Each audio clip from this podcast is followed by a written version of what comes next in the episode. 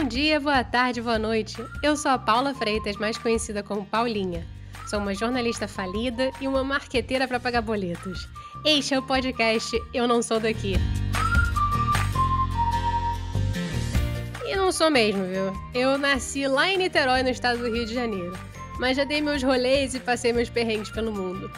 Atualmente eu moro na Itália e está nascendo hoje este humilde podcast onde vou trazer histórias da gringa, umas descobertas desse mundão e de quando nos sentimos meio fora de contexto. Afinal, às vezes a gente se encontra, mas a verdade é que somos todos um pouco fora do ninho em toda parte. Vem comigo!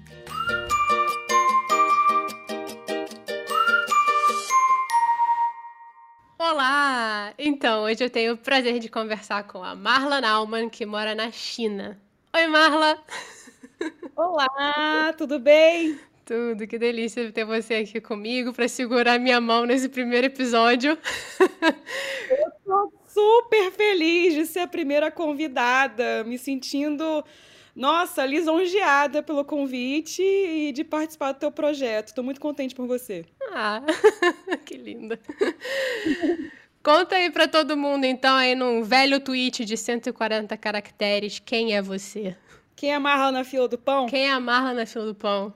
Pois é. Meu nome é Marla Naumann, eu tenho 36 anos, sou natural do Rio Grande do Sul, uma cidade chamada Tapera. Eu, muito nova, muito pequenininha, ainda fui para o Rio de Janeiro. Eu fui criada em Macaé. Então, me considero gaúcha macaense. Por isso não tem nem o sotaque também, né? Alguma coisa misturada aí. E eu, desde pequena, assim, eu fui muito fissurada em mapa, em aprender idiomas diferentes. Eu ouvia meus pais falando inglês, eu ficava assim, gente, o que vocês estão falando? Me explica isso com 4, 5 anos de idade. Né? E então, boa parte do meu tempo, como criança, adolescente, eu dediquei a estudar inglês e queria estudar outros idiomas e me interessava, etc. Tanto que eu fiz faculdade de Relações Internacionais na PUC no Rio e me formei em 2006. Lá para 2005, a China estava bombando no cenário mundial, é, resultado de abertura que tinha acontecido nos anos 80. A China crescia dois dígitos de PIB por ano. Então, era assim, tudo que mais interessante para mim tinha para estudar como internacionalista. E aí então eu apliquei para uma bolsa de mestrado e vim fazer mestrado em Xangai em 2007 em economia internacional. E essa foi sua primeira vez morando fora do Brasil? Eu já morei fora em outras ocasiões. É, eu morei em Chicago em 2001 para 2002 eu fiz um intercâmbio cultural, fiz o meu último ano do ensino médio em Chicago. Tava lá, inclusive, quando as torres gêmeas caíram, foi Gente. chocante. Foi um pouco chocante na época. E essa foi a primeira experiência em Chicago. Então, eu, depois eu vim para para Xangai em 2007, morei em Xangai até 2011. De lá eu fui direto para Noruega, que foi onde eu te conheci, em Oslo. Fui para Noruega em 2011, fiquei até 2012. Depois desse período de cinco anos morando direto fora, eu voltei para o Brasil. E logo depois eu fui para Houston, fui minha segunda temporada nos Estados Unidos. É, durou oito meses, então em 2013 eu já estava de volta para o Brasil. Aí eu morei em Curitiba, morei em Aracruz, no Espírito Santo, voltei para Macaé, é, voltei às origens em 2018, fiquei lá dois anos e surgiu o convite de voltar para a China, agora no começo de 2020. Então eu estou morando na China agora, nessa temporada, desde o dia 6 de janeiro de 2020.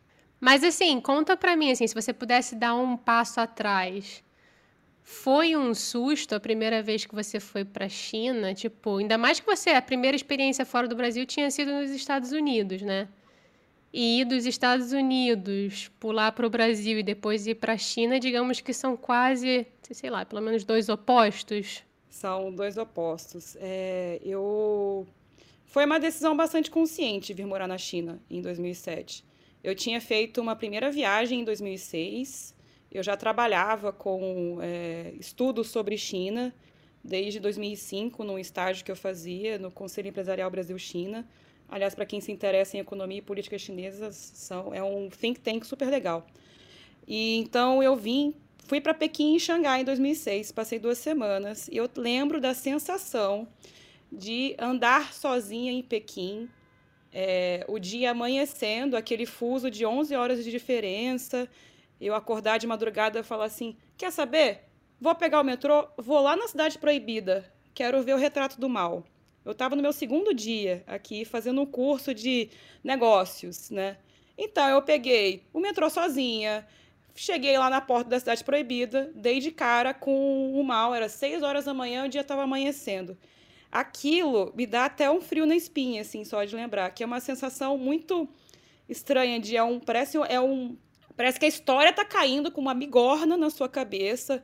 Veja só, minha filha, você está aqui diante do lugar onde teve é, é a cidade onde imperadores moraram por anos, séculos. Aqui nessa rua aqui do teu lado, em 1989, foi o protesto da Praça da Paz Celestial, passou o tanque daquele teu livro de história da sétima série. Aquilo foi, foi um turbilhão de emoções e uma felicidade imensa de estar ali, ali naquele momento. E eu lembro de voltar para o meu curso, que começava às 9 horas da manhã, pensando: eu quero morar aqui. Então, em sei lá, em coisa de oito meses, eu apliquei para a Bolsa, recebi o resultado em 1 de agosto de 2007. E no dia 29 de agosto, eu já estava em Xangai, assim, deu certo. Que incrível. Caraca, deu tudo certo. Tipo, todas as pecinhas se encaixaram no buraco certinho. É verdade, foi impressionante. E, e morar em Xangai naquela época foi sensacional, porque em 2008 foram as Olimpíadas em Pequim, eu tive a oportunidade de trabalhar nas Olimpíadas. Eu fui produtora para a Globo na época, né? A Globo contratou estudantes brasileiros é, fluentes em mandarim. Eu não digo que eu sou fluente em mandarim, mas que tenham que tinham um conhecimento avançado em mandarim para ajudar em interpretação, né? Poder falar, traduzir, enfim. E aí eu passei aquele mês de agosto das Olimpíadas trabalhando para a Globo em Pequim. Ali, dois anos depois, foi 2010, a Shanghai recebeu a exposição mundial, né, Expo Shanghai 2010. A cada cinco ou dez anos, é, uma cidade no mundo cedia essa exposição mundial. Cada país tem seu pavilhão, tinha o pavilhão do Brasil. Foi uma, uma época que muitas missões empresariais vieram para Shanghai. Eu trabalhei em algumas delas. Então você via a, a história acontecendo, history on the making, né, que a gente fala. Uhum. Aquela sensação que eu tinha olhando para o retrato do mal lá em 2006 e depois morando esses quatro anos na China foi assim, ah, então eu estou participando da história. O país está crescendo dois dígitos por ano e eu estou aqui vendo isso acontecer. As Olimpíadas mais fantásticas do mundo aconteceram e eu estava lá é uma exposição mundial, a maior de todas. E a China tem isso, de ser megalomaníaca, né? Essa exposição mundial, eu estava lá também. É, e outros eventos que aconteceram, que torna essa vida aqui na China nunca uma rotina, né? E veja só, eu voltei em 2020, não deu duas semanas, começou uma epidemia. E, nossa, é, na época eu pensava, meu Deus, o que eu estou fazendo aqui no momento que o país inteiro está se fechando? E no fim das contas, agora eu penso, que bom que eu estou aqui, porque é um país que, apesar da epidemia ter começado aqui, foi o que melhor soube responder à epidemia, por um histórico também de ter enfrentado outras epidemias. É, desde 2003, a outra SARS, a gripe suína. Enfim, é uma resposta muito rápida do governo para conter pandemias como essa que a gente está vivendo agora. É engraçado porque eu estava ouvindo um outro podcast recentemente e era uma jornalista que faz matérias para o New York Times. E ela é americana, mas trabalha para a China, né? Tipo, ela fala muito do, do que está acontecendo na China. E ela falou exatamente isso, que assim, tudo que ela tem visto e tudo que ela tem visto no noticiário ao redor do mundo, de fato a China foi que respondeu. Mas tem, assim, tem. O pessoal fica muito ressabiado com o que acontece na China ainda, né? Como se trata, como é um governo, por mais que a economia seja aberta, não é um, um governo completamente democrático. E aí fica todo mundo um pouco. Foi ótimo, mas. Tem sempre aquela. Foi ótimo, vírgula, mas. Olha, hoje eu, almoçando com meus colegas de trabalho, eu comentei da situação no Brasil no momento, e, e aí um deles, que é até o, o meu colega mais velho aqui, respondeu muito rápido, dizendo: Pois é, isso aí é um mal da democracia, não saber responder a isso. E aí eu respondi tão rápido como ele me respondeu, eu disse: Não, não concordo porque não existe. Isso não é binário, não é preto ou branco. Né? Não é porque o país é uma democracia que, por ter que consultar é, jurídico, executivo, legislativo, as pessoas todas, os estados, etc., que não vai saber responder uma epidemia como a China respondeu.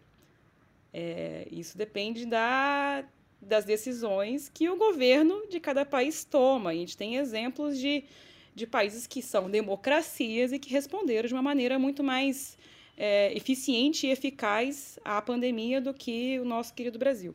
E falar do, do governo chinês é bastante complexo, e eu vou dar um exemplo assim de hoje, que eu moro em Shenzhen, que é uma cidade no sul da China, logo ao lado de Hong Kong. A gente atravessa uma ponte, atravessa a Bahia, está em Hong Kong.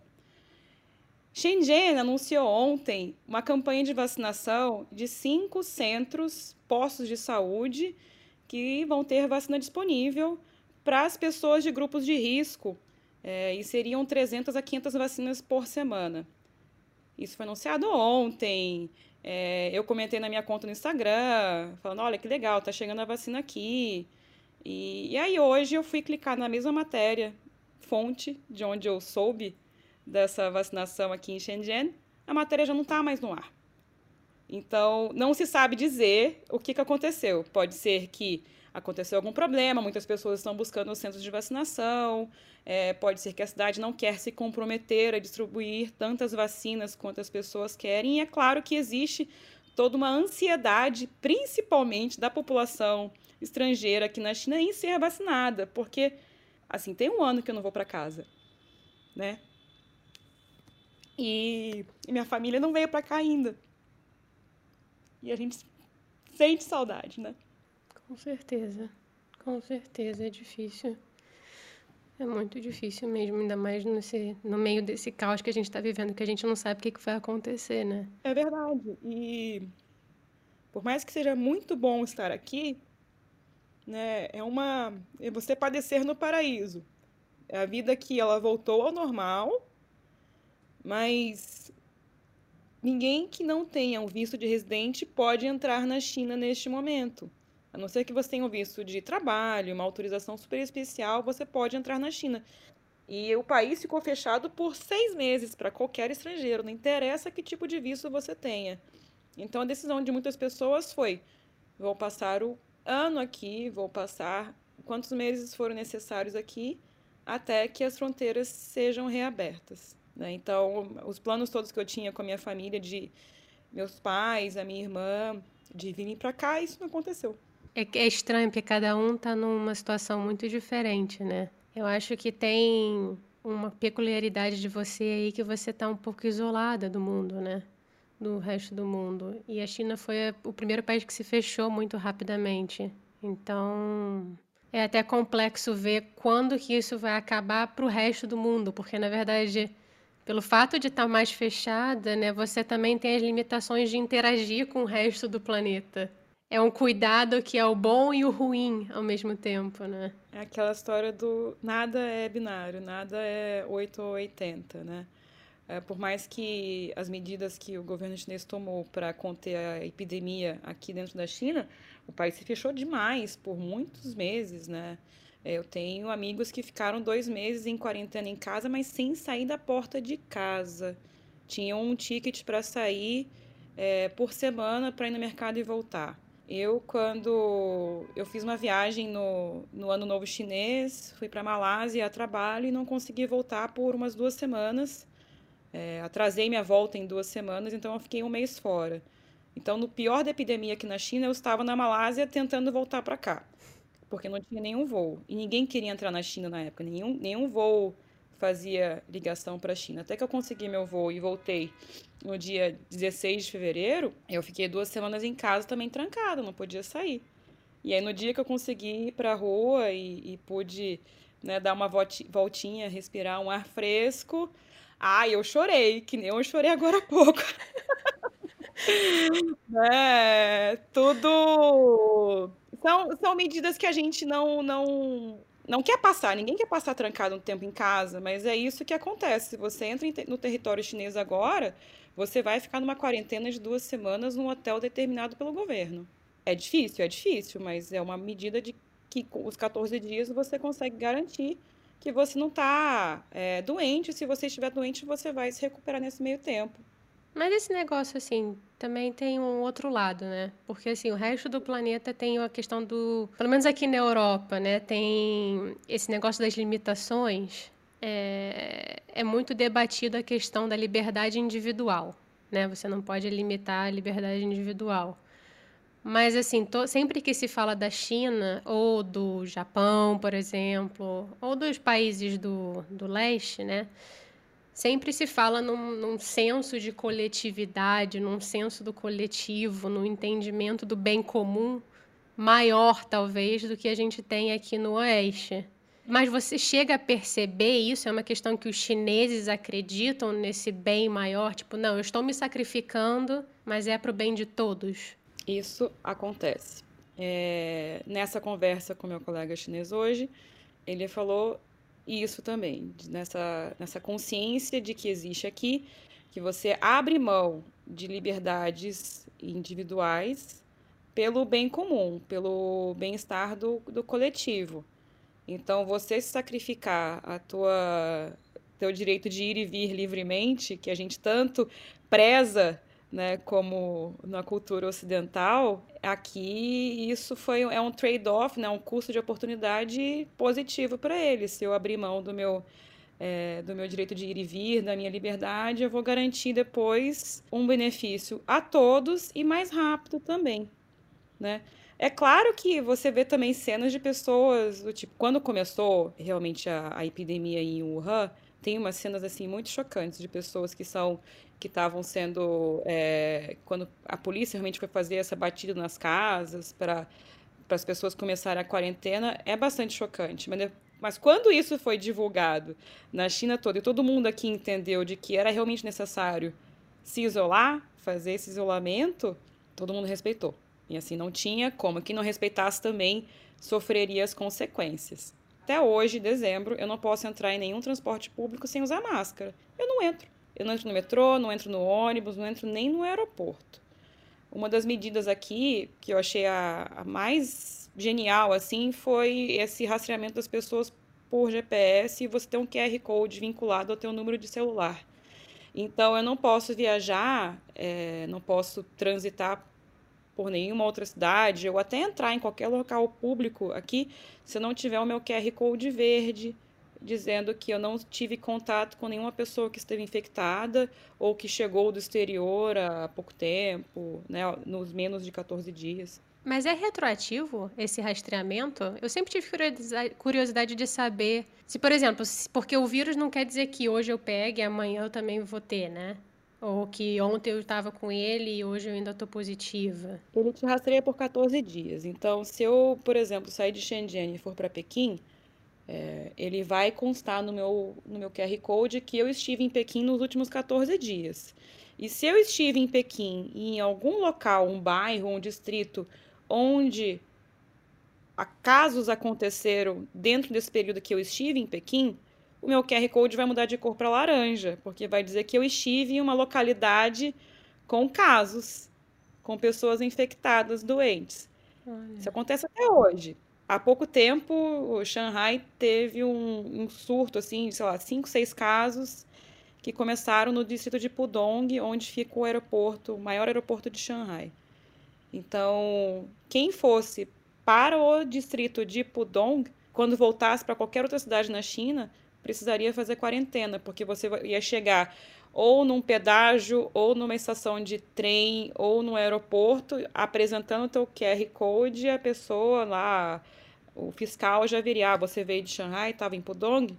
Você, minha filha, vem cá que você vai ter que fazer quarentena de 14 dias, vai ficar nesse hotel que vou lhe indicar agora. Com aquele pessoal todo vestido, né, de roupa de astronauta, face shield, eh, roupa branca, etc. Bem, eu vi. É um pouco assustador quando você vê pela primeira vez, mas é assim que, que o pessoal de, de trânsito, de imigração, trabalha, né? É, mas é o que tem que ser feito, né? Infelizmente, nesse período é o que tem que ser feito. Rastrear, fazer os testes necessários e seguir os procedimentos indicados. Porque senão a gente não vai sair dessa nunca. Mas deixa eu mudar um pouquinho o, rumo da prosa e voltando um pouquinho para sua experiência no exterior. Você conseguiria dizer para mim qual foi sua maior surpresa, positiva e negativa, que você teve morando fora?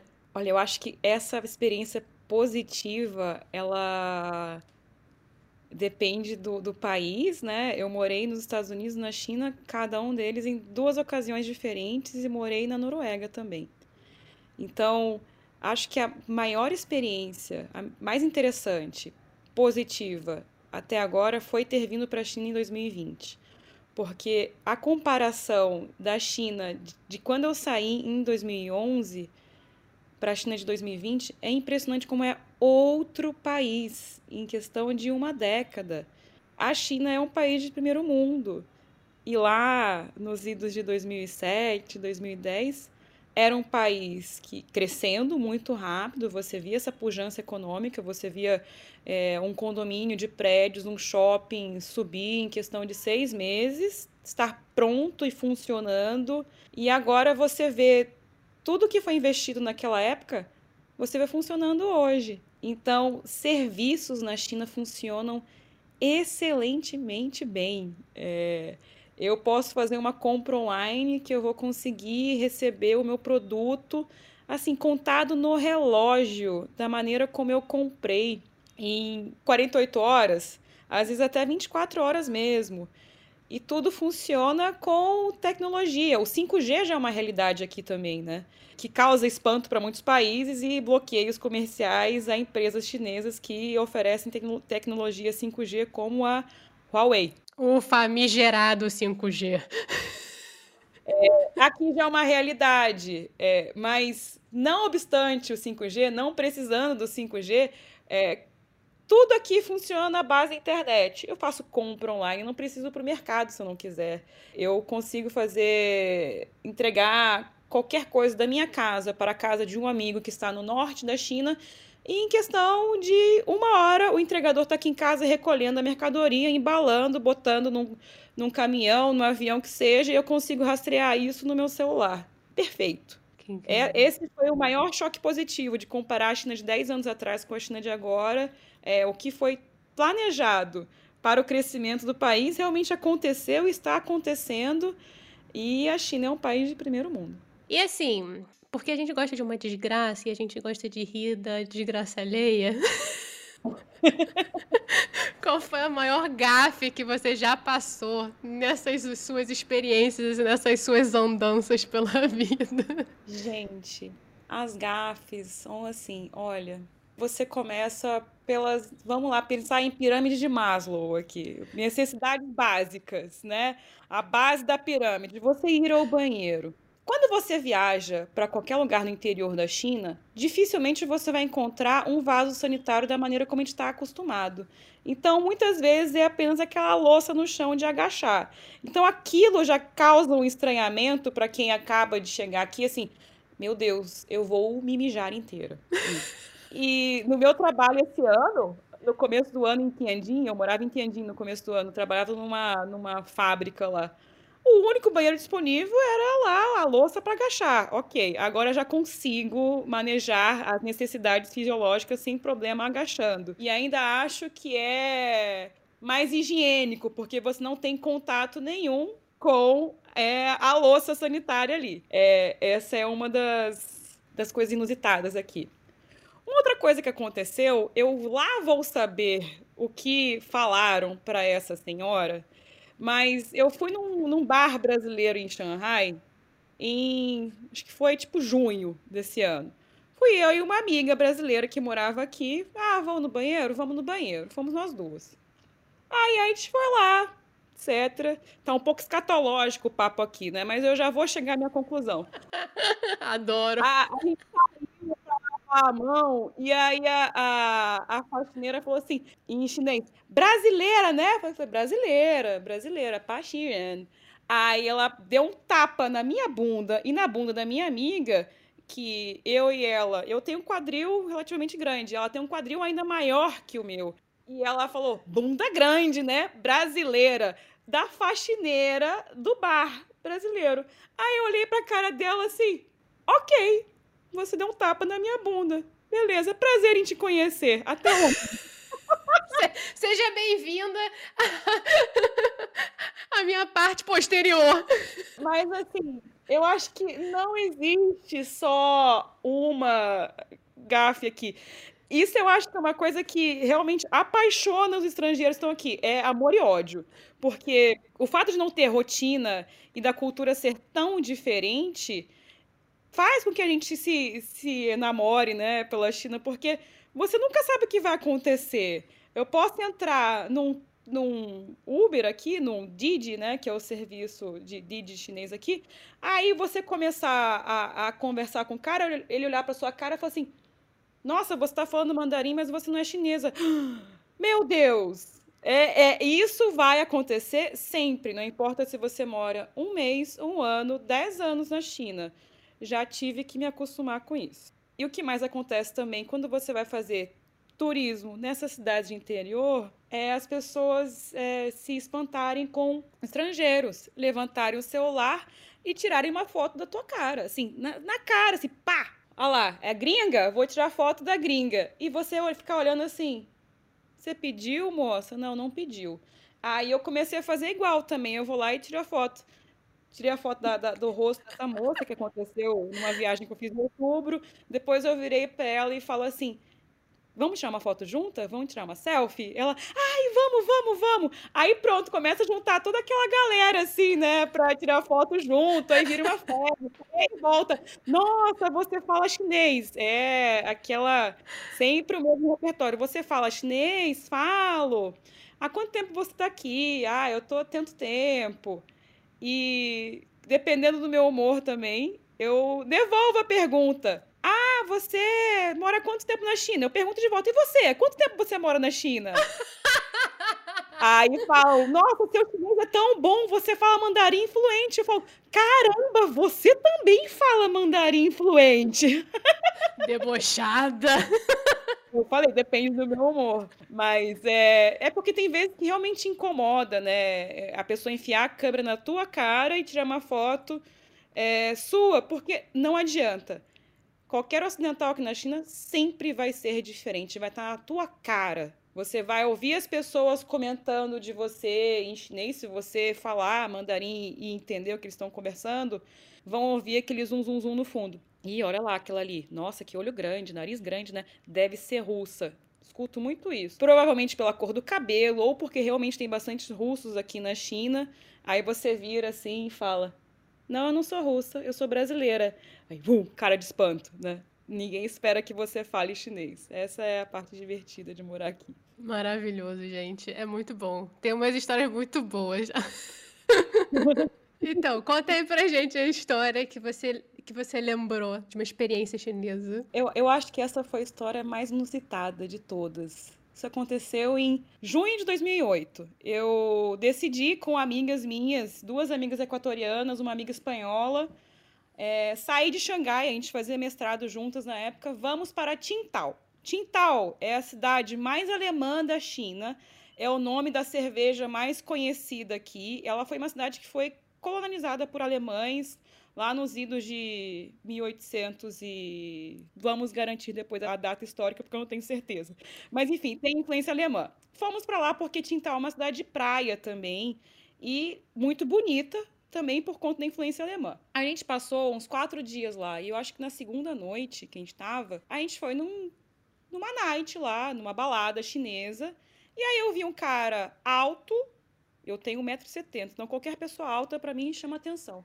Que estava de camiseta do Brasil, do time do Brasil. E aí eu fui nele, toquei lá no ombro dele, acho que ele tinha 1,90m, era um chinês alto. Falei assim: Oi, tudo bem? Eu sou brasileira, adorei sua camisa. Ele, Olá, tudo bem? Eu não lembro se a gente falava numa mistura de chinês e inglês, porque essa história tem 11 anos, né? Não lembro nem o nome do cara. Deve ter apresentado o nome inglês John. Todo chinês tem o nome é, inglês, né? E aí trocamos contato e tal, não sei o quê. Ele falou: olha, amanhã eu vou te ligar pra gente combinar de fazer alguma coisa. No dia seguinte, ele realmente ligou e foi buscar eu e minhas amigas, junto com um amigo dele, levou a gente para almoçar. A gente foi no restaurante de frutos do mar, que é comida típica de Tintal, por ser uma cidade portuária. Se come muito peixe e frutos do mar. E passamos o dia juntos, passeamos pela cidade toda e não sei o quê. E um cara muito legal. Voltamos pro nosso hotel. No dia seguinte, ele foi lá, ligou: Olha, vou te chamar para almoçar de novo. Traz suas amigas, vamos lá. Beleza. Eu cheguei junto com as meninas num restaurante super tradicional chinês e daqueles assim de salas separadas para as refeições que tornam a coisa um pouquinho mais festiva, né? Peraí, então cada família, cada grupo fica numa sala, uma mesa numa sala separada, é isso? Isso é muito comum.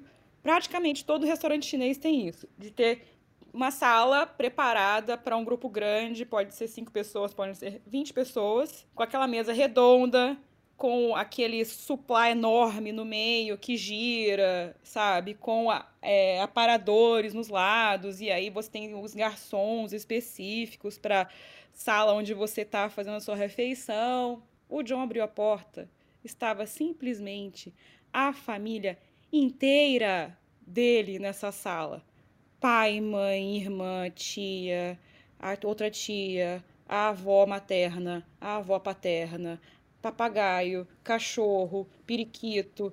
E aí eu olhei para as meninas e falei assim: "Meu Deus, cilada, né?" Ele queria casar com você, Marla. Olha, tem uma foto disso. Eu queria mostrar essa foto. Pena que é um podcast, mas tem a foto das, dessa cena, eu sentada no meio, ao lado da mãe dele, com toda a família, toda junta, no canto dessa, dessa sala de refeição, assim, né? E, e, e, eu, assim, com uma cara do tipo, eu achei muito engraçado, mas nesse, nesse momento de entrar lá, eu queria cavar um buraco no chão e sumir. Porque foi, tipo, dois dias que eu tinha conhecido o rapaz, né? E, tipo, não é uma coisa que você conhece uma pessoa e fica né, nesse conceito brasileiro de ficar. Eu não tinha ficado com ele. E já estava numa refeição sendo apresentada para a família inteira. Ok, passados lá as duas horas de almoço, acho que no dia seguinte eu já ia de volta para Xangai. E ele falou: Olha, eu vou te levar para o aeroporto, então amanhã vamos se encontrar e tal. E aí no dia seguinte, eu aguardando né, o meu love story chinês é, me buscar no meu hotel, me levar para o aeroporto. Eu sei que eu me ligou, to tocou o meu telefone. Aí atendeu, eu atendi, né? Era uma voz de uma menina com sotaque de russa, falando em inglês, dizendo para mim assim: Oi, tudo bem? Aqui é não sei quem. Eu sou a namorada do John. Eu falei, ué. É, ele quer te avisar que ele não vai poder te levar para o aeroporto hoje, tá bem? Eu, ah, então tá bom, beleza, obrigada, viu? Ah, beleza, tchau, tchau, tchau. Ou seja, para quem não entendeu nada da história, porque eu demorei assim dias para conseguir relacionar isso com cultura chinesa, de fato aconteceu que ele me conheceu, ele se interessou, ele me apresentou para a família, eu não fui aprovada, eu não passei no teste, e aí chinês não diz não. Nunca. Você não vai ouvir não de uma pessoa. Se ele quer falar para mim, olha, não vai rolar, não tenho interesse em você, e eu não tinha sabe, expressado nenhum interesse em ter nada com ele, diga-se de passagem, eu não tinha nenhum interesse com nada com ele, né? Normalmente, os chineses usam uma terceira pessoa para te dar uma notícia negativa. Olha. Isso acontece com muita frequência. Quem faz negócio com fornecedores chineses, você nunca vai ouvir um não. Você provavelmente vai ouvir não de uma outra pessoa que não está envolvida nessa negociação. Porque aqui o critério é não perder a face. Então, o John não queria perder a face, ou se é, queimar, né, entre aspas, da maneira como a gente fala, não queria queimar o filme dele comigo, dizendo que ele não queria nada comigo. Porque também provavelmente deve ter sido a mãe ou o pai dele que falaram: não, meu filho, gringa não. Mas a amiga russa, a amiga russa tá com vantagem. Jesus do céu, tomou, tomou um não e um não educado chinês, basicamente. Basicamente isso. Poxa, Marla, você tem até toco chinês, vacilo. Ganhei o toco chinês. Eu tenho isso pra minha conta aqui. Eu tomei o toco chinês dado por uma russa. Mas, assim, agora eu fiquei curiosa. Existe um Tinder chinês? Ou um Bumble chinês? É muito, é muito usado? Ou é tudo no WeChat? É no WeChat, no próprio WeChat. O WeChat, ele é uma plataforma de aplicativos muito extensa. Ele tem... Os aplicativos para monitoramento né, da, de saúde, eles estão baseados no WeChat, eles estão dentro do WeChat. Você usa aplicativo de logística, de, enfim, música. E também o Tinder chinês está dentro do WeChat. Para quem não conhece, então, o WeChat, o WeChat é tipo um WhatsApp, só que é muito mais do que um WhatsApp, não é isso? Ele funciona como WhatsApp, ele tem um Pix, que funciona muito bem dentro dele. É, ele é um Instagram, porque você consegue publicar fotos tuas e as pessoas curtem. Ele é um YouTube, porque tem canais ali que as pessoas publicam vídeos no, da mesma maneira como o YouTube. E aí ele tem um, uma função que é o agitar, que você agita o celular e você descobre o que está acontecendo ali na região onde você está e você consegue ver people nearby, né? As pessoas que estão próximas de você, que estão interessadas em conhecer outras pessoas. É um monopólio das redes sociais, basicamente. Basicamente. Olha, agora eu vou para o momento Marília Gabriela, porque eu estou me, me achando. E é o momento bate e volta. Então você pega a sua cola, que eu vou começar de momento bate e volta. Então tá preparada? Preparada. Junpei Raulá. Pode falar em chinês também? Vamos lá. É, uma comida brasileira. Feijão. Comida chinesa. Mapo tofu, que é o tofu bem apimentado da província de Sichuan. Qualquer coisa com tofu para mim eu adoro. Palavra favorita em chinês? Wei Ji, que significa crise. Eu vou explicar. Wei significa perigo, Ji significa oportunidade. Wei Ji junto é crise. Então você pensa que toda crise, por mais que você esteja em perigo, é uma oportunidade de melhoria. Eu acho sensacional essa palavra. Uau! Maior saudade? Minha família. Maior aprendizado? Paciência. Ai, ai. E para fechar com chave de ouro, é, além do abraço virtual que estou te mandando. Ah, sinto-se abraçada também daqui, Paulinha. Nesses últimos períodos aí, todo mundo meio que se agarrou a Netflix, serviços de streaming, a livro, ah, teve gente que virou sedentária, teve gente que começou a malhar, teve gente que deu cambalhota, teve gente que, sei lá, começou podcast, teve gente que começou a fazer vídeo no YouTube. o que que tem te feito feliz aí nesses últimos tempos? Você tem alguma dica pra galera? Olha, eu comecei a malhar, assim, quase todo dia. Botei uma meta de cinco vezes por semana e tentando seguir isso e com é, um personal. Isso para mim é fez muita diferença para saúde física e mental e aliada a essa ao exercício físico, meditação. Eu tô caindo nos lugares comuns de 2020, eu sei, mas não tem segredo. É, meditar para mim 10 minutos por dia, nossa, faz muita diferença. E eu comprei um baixo. Eu comecei uma coisa nova. Eu realizei um sonho de adolescente desde que eu escutei uma música do The Breeders chamada Cannonball, que ela começa no baixo muito maneiro. E aí, anos 2000, Red Hot Chili Peppers lançou Californication e eu conheci o Free. Eu falei, olha, um dia eu vou tocar baixo. Então demorou, demorou, demorou 20 anos. Comprei meu baixo e estou estudando baixo a partir deste ano. Maravilhosa, maravilhosa. Malhação, meditação e tocar baixo. Mais alguma coisa leve? Pois é, pois então, tem coisa melhor que música, assim, porque música preencheu também muitos dos meus espaços de quarentena aqui e de isolamento. É, música consegue mudar o teu humor, né? Agora eu posso tocar a minha música. Sensacional. Linda, muito obrigada. Muito, muito, muito, muito, muito obrigada por segurar minha mão aí nesse primeirão. Muito obrigada, eu adorei conversar e dividir um pouquinho da minha vida chinesa com você. E estaremos aqui sempre que precisar. Se a galera quiser te achar, você quer dividir com o pessoal aí suas redes sociais? Claro, claro. Eu tô no Instagram a.mar.lá. Eu coloco muita coisa sobre a China, curiosidades e vida chinesa aqui. Gosto muito de compartilhar a minha vidinha aqui. Fofa, obrigada. Muito, muito, muito obrigada, Marla. Obrigada a você, Paulinha. Parabéns pela iniciativa, viu? Sucesso! Muito obrigada de novo, Marla. E um bom dia, uma boa tarde, boa noite para todo mundo.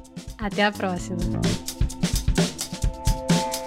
O Eu Não Sou Daqui foi apresentado por Paula Freitas, editado pela Stephanie DBI, design gráfico da Gabriela Altran e consultoria de João Freitas.